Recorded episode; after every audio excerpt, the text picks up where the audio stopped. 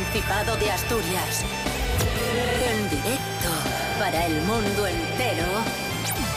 Aquí comienza Desayuno con Liantes. Su amigo y vecino, David Rionda. Muy buenos días, amigos, amigas. Bienvenidos, bienvenidas a Desayuno Coliantes en RPA, la radio autonómica de Asturias. Hoy es miércoles 22 de enero de 2020, seis y media de la mañana. Rubén Morillo, buenos días. Buenos días, David Rionda. Buenos días a todos. Antes de nada, ¿qué tiempo tendremos hoy en Asturias? Pues dice la Agencia Estatal de Meteorología que hoy tendremos cielos nubosos con precipitaciones que van a ir ganando presencia a lo largo del día. Y la cota de nieve se va a situar sobre los 1.100-1.300 metros, un poquito más alta que la que tuvimos en el día de ayer. Las temperaturas siguen frescas, mínimas de 4 y máximas de 12.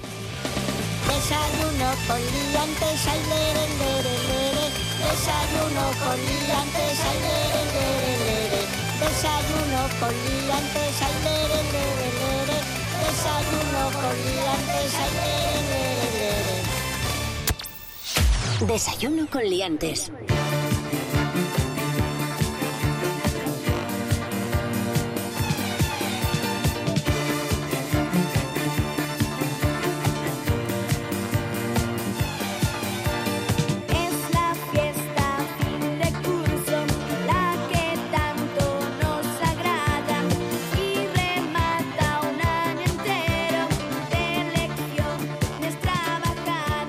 Sí, señor, ahí está sonando Parchís.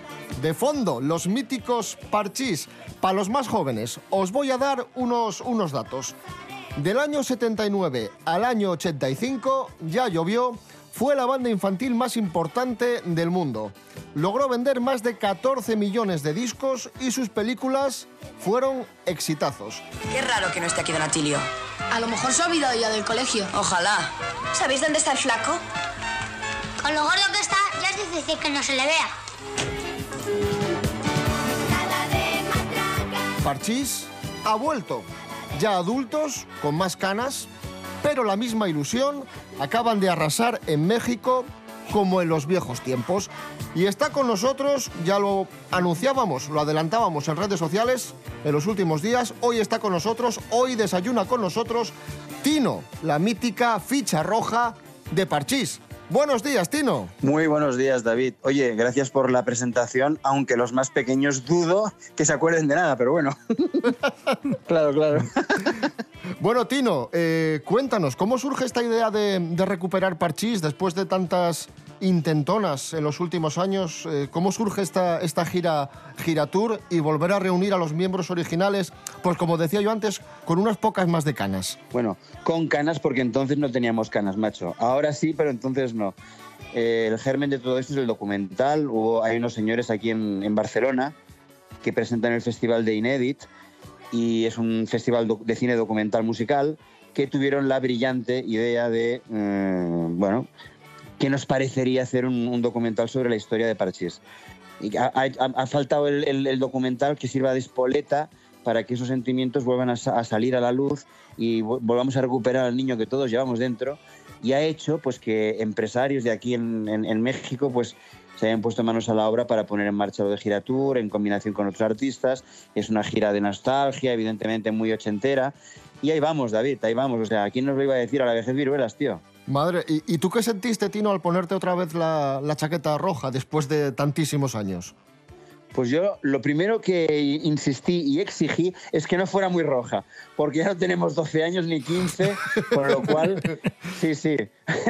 Yo insistí en que el vestuario tenía que ser adecuado pues a señores ya de una edad. A mí me hizo, me hizo mucha ilusión, pero por lo que te digo, porque me hacía cruces con que 30 años después hubiese tanta gente que eh, tuviese ganas de saber de nosotros, de volver a vernos encima de un escenario, ¿no? ¿no? Y además es alucinante porque viendo imágenes, por ejemplo, en, en Monterrey, yo me figuraba, yo pensaba, bueno, pues recordarán a Parchís con cariño, con, con mucha alegría, pero esa locura, esos gritos de fans, esa histeria, de verdad que no me la esperaba y que, y que aluciné. No, no, o sea, yo al principio cuando me, me- me- em- em- me explicaban y me hablaban del proyecto pensaba, seremos cuatro matados en un teatrillo y digo, no sé yo si me apetece hacer este tipo de rollo, ¿no? Y cuando vas viendo que no, que verdaderamente eh, el espectáculo, la producción, o sea, de que si lo están montando de esta manera es porque no vamos a ser cuatro matados, vamos a ser cuatro mil o, o muchos más, como metimos en Monterrey y en Guadalajara. Entonces dices, bueno, pues verdaderamente va a ser entrañable todo esto. O sea, y además de entrañable va a ser negocio, ¿qué coño? ¿Y podremos ver este espectáculo en, en España? Pues esto de aquí es ciencia ficción, lo de España es un agujero negro. Me parece complicado, aunque he de decirte que también hemos tenido contactos a raíz precisamente del documental y de Giratur. eh, de un señor, eh, un empresario catalán que tenía intención de que, no evidentemente todo el show de Giratur, pero sí nosotros cuatro, Parchís, eh, hacer algo en, un, festival importante de Cataluña y estamos en conversaciones. ¿Y dónde nos pueda llevar eso? Pues chico, eh, yo hace seis meses estaba en mi casa cortando el césped y ahora estoy aquí. O sea que vamos a ver a dónde llegamos, tío. No, eh, como te decía al principio, no te esperabas esa locura de, de Parchís en México y tampoco te, te esperabas lo que te pasó porque tu vida ha cambiado radicalmente. Ahora estás en México y bueno, con una decisión personal que algunos no entendieron, pero que tú explicaste de una forma muy, muy clara, ¿no?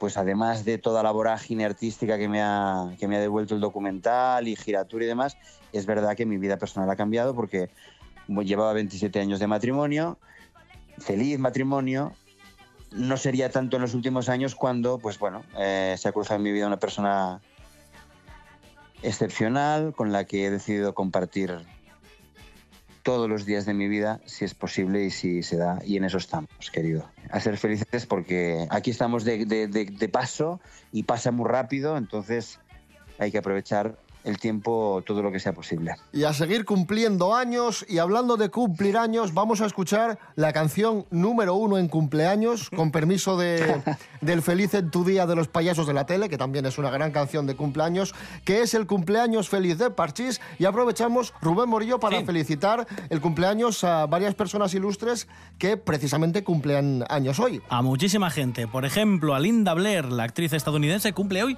61 años. La niña del exorcista, cuidado. Sí, sí. La archiconocida actriz, que además es una de las musas de nuestro compañero que habla de cine aquí, Miguel Ángel Muñiz. Efectivamente. que le encanta. También cumpleaños Diane Lane, otra actriz, cumple 55. Eh, y que además está de muy buen ver, Diane Lane, si me permitís. Me parece una mujer preciosa. Por supuesto, muy, Completamente muy elegante, sí. Eh, Abraham Olano, el ciclista español, cumple 50. Vamos bajando, buscando los más jóvenes. A ver si lo digo bien. Fabricio Colocini, Eso es. futbolista argentino, cumple 38. Y nos vamos a quedar con Carlos Revilla, el actor de doblaje español que fallecía en el año 2000, cumpliría años tal día como hoy. Y para quedarnos con un poquito de el aura de los 80, porque fue una de las voces que nos marcó en la televisión, en las series y en las películas, vamos a rendirle un pequeño homenaje con eh, estos dos fragmentos de Homer, porque era la voz habitual de Homer, y la voz de Kit, el coche fantástico. Sí, esta barbacoa es una divinidad. ¿Por qué la mía no es igual? ¿Por qué? Porque la vida es... Soy la voz del microprocesador de Night Industries 2000. KITT son mis siglas. KIT, si lo refiere. Vaya día de nostalgia, ¿eh, Tino? No está mal la que habéis organizado, no está mal. Don Diablo has escapado, tú no sabes la que armado, ten cuidado, yo lo digo por sí. Anda por rincones y se esconde en los cajones de la presa que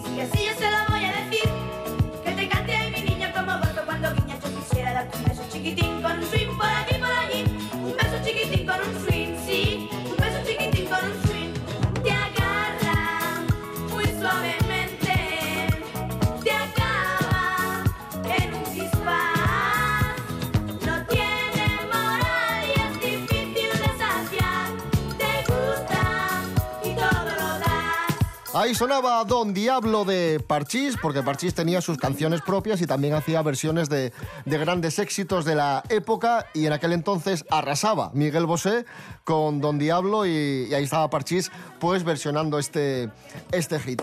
Bueno, antes comentabas, Tino, que se estrenó el documental de Parchís. Yo lo vi con mucho interés y antes de verlo leía por ahí titulares de prensa.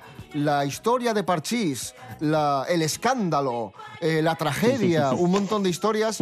Y, y, yo lo vi con miedo. Dije yo, madre mía, a ver si me van a matar a mí un trozo de, de mi infancia. Y de verdad que lo vi, que tampoco me parece para tanto, me pareció muy interesante, pero que tampoco vi nada de eso de, escándalo, de tragedia, ni, ni, todo eso, vamos. Eh, lamentablemente, en el panorama actual hay una parte de los medios que se dedican a poner el acento y a darle importancia, pues eso, a lo más morboso, a lo más eh, trágico, a lo más, a lo que a, a lo que venda más de alguna manera. O sea, no voy a citar ni programas ni canales, pero ya sabemos que está la parrilla de la televisión llena de ese tipo de producto que además interesa porque si no, no se haría.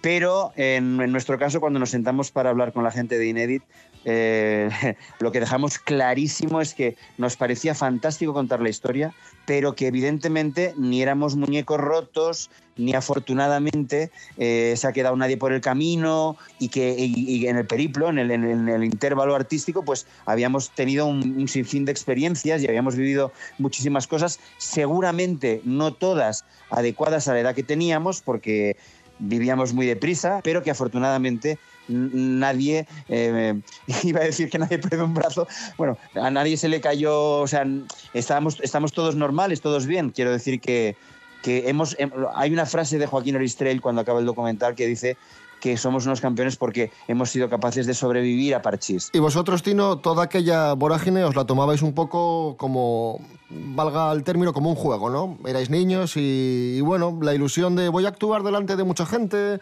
eh, voy a bailar, voy a estar con mis amigos, ese tipo de cosas, ¿no? Ha sido mucho más difícil ahora con 50 que entonces con 15, claro, porque con, con, con 12 años no tienes conciencia de la responsabilidad ni de nada. Y como bien dices, es un juego cojonudo, además es un juego que no tiene nadie, que es tuyo, entonces eh, lo vives de otra manera. Y ahora con 50 años dices, coño, a ver si voy a desafinar, a ver si voy a perder el paso, a ver si no sé qué. O sea, un juego cojonudo maravilloso que, que, que nos hacía felices y, y, lo disfrutamos a tope. Un detalle que, que me llamó mucho la atención de, del documental y que no sabía es que Disney en un momento determinado estuvo, la compañía Disney estuvo muy interesada en, en Parchís para lanzar Parchís más allá de Latinoamérica y España, que era donde triunfaban, mm, lanzar Parchís en todo el mundo. O sea, habían varias empresas eh, interesadas en el fenómeno Parchís para eh, afincarlo y, y, potenciarlo y, en, en, Estados Unidos. Y fue justamente el impasse en el que pues yo ya tenía 16 años y ya tenía otro tipo de, de, de, de, de, curiosidades musicales y personales. Y entonces, bueno, pues fue en ese momento en el que yo decidí eh, variar el rumbo artístico, ¿no? Y dejar Parchís. Pero ya te digo, luego habría que haber visto quién se quedaba o quién estaba y quién no. Han pasado muchos años, aquellos años 80 en, en, los que los chavales pues no tenían ni redes sociales ni, ni, de nada. ¿Tú ahora qué tal te manejas con redes sociales, Tino? Veo que bien, porque tienes Instagram y estás ahí subiendo fotos y bien, ¿no? Mira, el, el, el primer perfil que yo me abrí en Instagram era Tino sin redes, o sea que hazte cuenta de lo ducho que estoy en estos rollos. Y me dijeron, no, tío, no, no puedes porque te van a buscar y no te van a encontrar, en fin. Y luego lo cambié al, al que tengo ahora que es tino.parchis.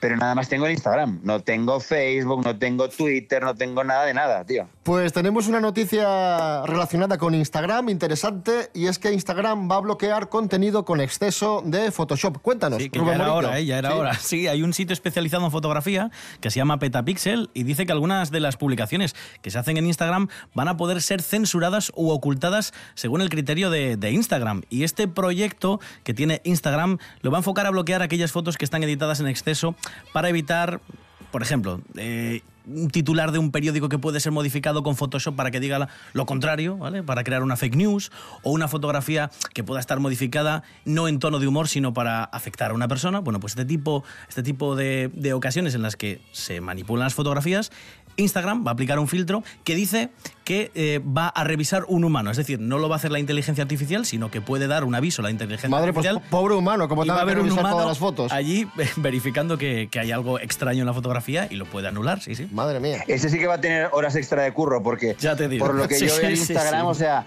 está todo mega. Dices, coño, yo soy el más feo del patio aquí, joder.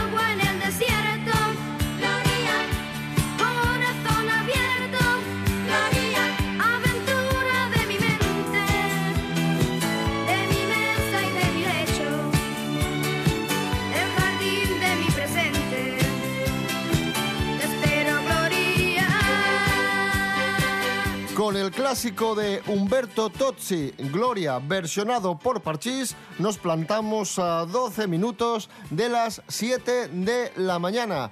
Hoy es miércoles 22 de enero de 2019. Esto es Desayuno Coliantes en RPA, la radio autonómica de Asturias. Si os acabáis de levantar, muy buenos días y seguimos desayunando con Tino de Parchís. Desayuno con liantes.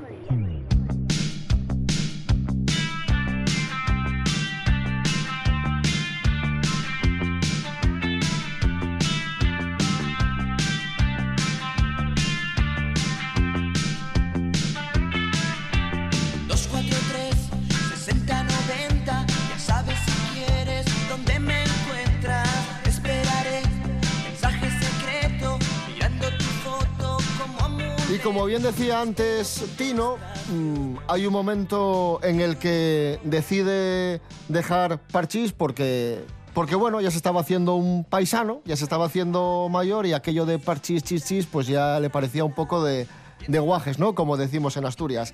Y lanza varios eh, discos en solitario, los primeros funcionan muy bien. El tercero ya no funciona tan bien y precisamente escuchábamos ahí de fondo Misterio de Tino en solitario, ya como, como Tino Fernández. Eh, Tino, el resumen es ese, ¿no? Te haces mayor y dices, es que yo ya quiero probar otras cosas. No es porque esté incómodo o no porque no, no, no esté agradecido a Parchís, sino porque quiero evolucionar. Nada que ver con, con- con- con estar mal con ellos, ni nada que ver con, no estar agradecidos, todo lo contrario. Y, na- y nada que ver incluso porque quién no hubiese querido eh, iniciar un proyecto de la mano de Disney, o sea, hubiera sido fantástico, pero ciertamente eh, los que todos hemos pasado por ahí, cuando uno es, eh, entra en la adolescencia, además de, de volverse bastante cazurro, o sea, bastante... quiero esto y lo quiero ahora, o sea, no, no eres nada reflexivo en ese momento porque, pues porque tienes 16 años. Y entonces, bueno, pues la compañía de discos mm, me hace una, una- propuesta de, de- carrera en solitario y, y es lo que acaba culminando con que yo salga de Parchís y, y- empecemos. Eh, como bien decías, eh, los dos primeros discos de la mano de la misma compañía de, de discos de Parchís eh, fueron muy bien, fue disco de oro en Argentina y en México, tanto uno como otro, pero Belter cierra, cambiamos a RCA y bueno, eso se juntó con que además eh, me tenía que incorporar a la mili porque por edad en, en aquella época yo la tenía que hacer obligatoriamente. Hablamos Fue- del fui el- 80, mediados de los 80 más o menos, ¿no? del 85 aproximadamente, en el Ujú. 85 más o menos.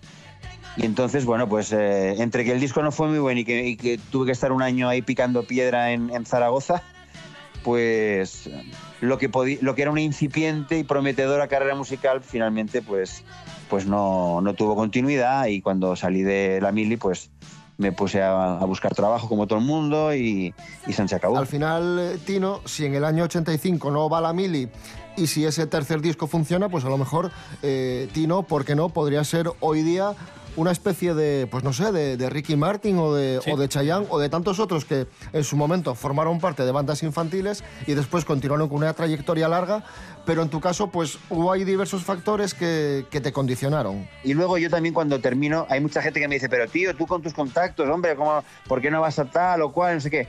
No he sido nunca una persona de... No, no soy así. O sea, no, no voy a decir, oye, dame algo, dame algo.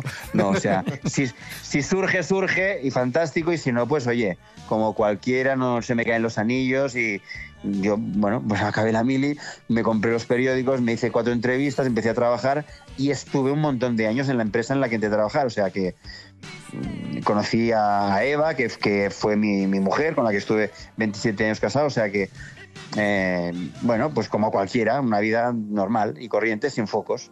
Y de repente eh, el docu, y de repente el Giratour, y de repente México, y de repente la vida te abre otras puertas, y aquí estamos, macho. Pues 1985 fue el año en el que eh, Tino se fue a la mili y Tino recordará que en aquel año triunfaban los Dire Straits, que por cierto son mi grupo favorito, y esta canción, Money for Nothing, que ya que estamos nostálgicos hoy todos, vamos a escuchar. ¿Qué te parece, Tino?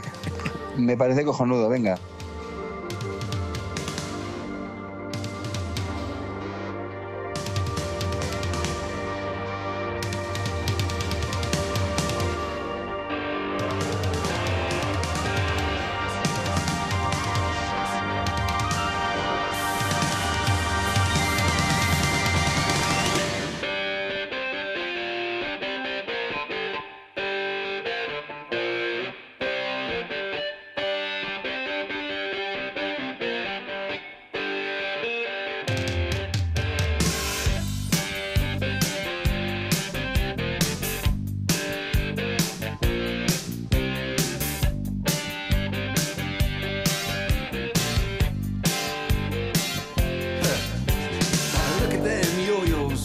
The way you do it. You play the guitar on the MTV.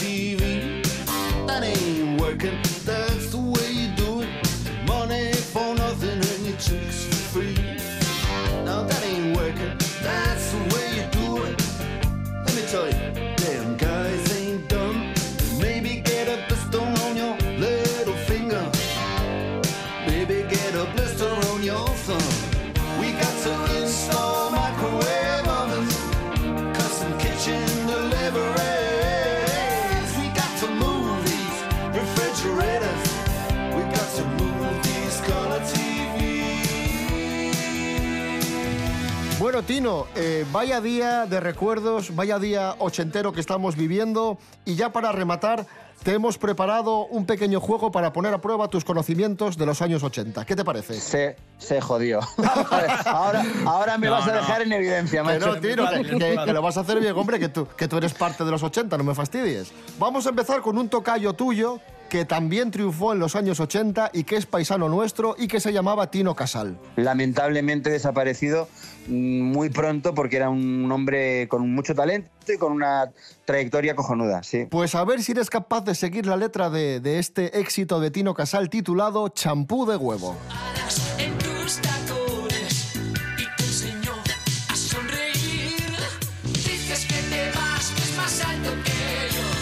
Dices que te vas, que es más alto que yo. No tengo ni... Es la primera vez que escucho esa canción, macho. Oye, ¿y nunca, nunca coincidisteis en los pasillos de Tocata o porque es de vuestra época, más o menos, esta canción? Yo creo que seguramente habremos coincidido con Tino Casal en algún programa de tele, pero, insisto, yo tengo mucho más fresco o más presente el Embrujada Reina de la Noche y esta la verdad es que no la había oído nunca.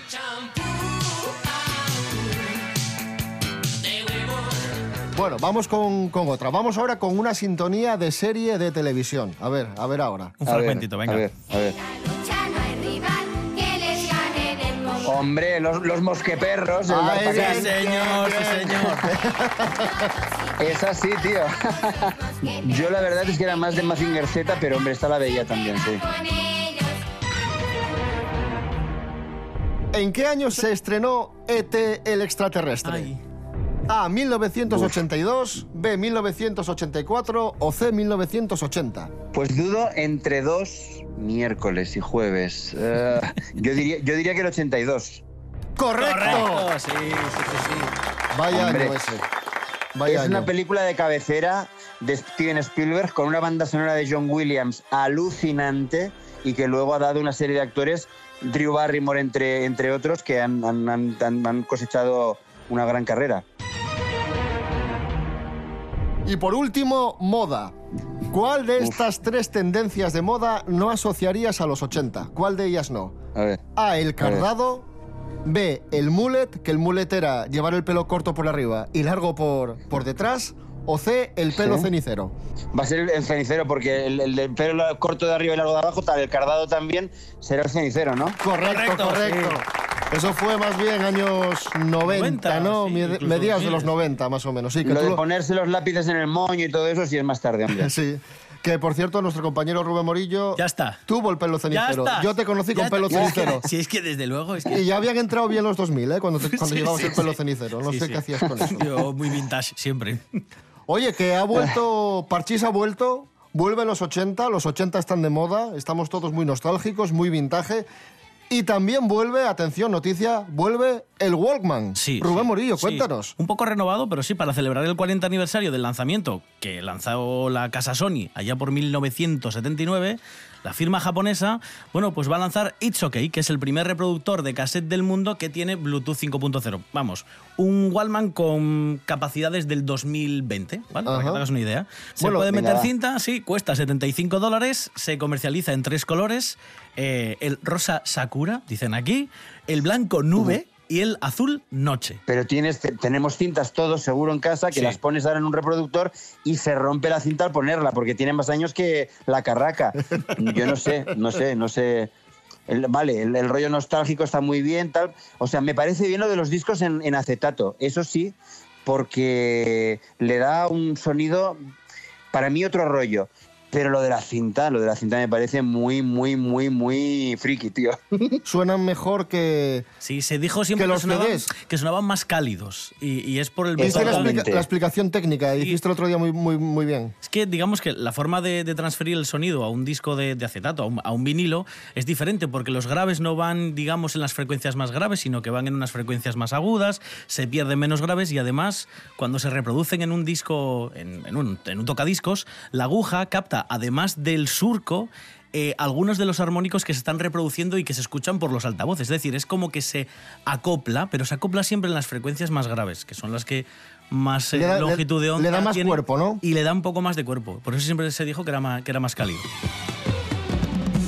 Bueno, Tino Fernández, la ficha roja de Parchís, ha sido un auténtico placer, nos ha encantado la entrevista, nos lo hemos pasado muy muy bien, nos ha hecho mucha ilusión Me alegro. y, y de verdad que enhorabuena por ese regreso fulgurante de, de Parchís y sobre todo por porque sigas llevando una vida feliz y porque sigas pues de alguna forma presente en nuestras vidas. Os deseo a todos que seáis muy, muy, muy felices. Y veremos a ver a dónde nos lleva todo este rollo, todo este revival, toda esta nostalgia, que si nos trae a España, nos trae eh, a Barcelona, nos trae a Madrid o a algún otro sitio, pues lo celebraremos y espero que nos veamos ahí.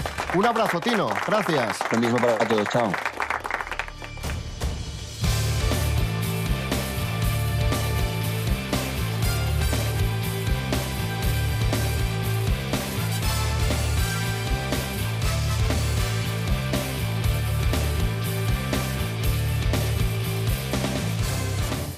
Y nosotros nos vamos ya, regresamos eh, mañana jueves a la hora de siempre, seis y media de la mañana, desayuno coliantes en RPA. Recordad que estamos en redes sociales, estamos en Instagram, desayuno coliantes, en Facebook, rtpa.es y desayunocoliantes.com. Ya que hablábamos con Tino de Parchís, también podéis seguir a Tino si queréis en su cuenta, tino.parchís.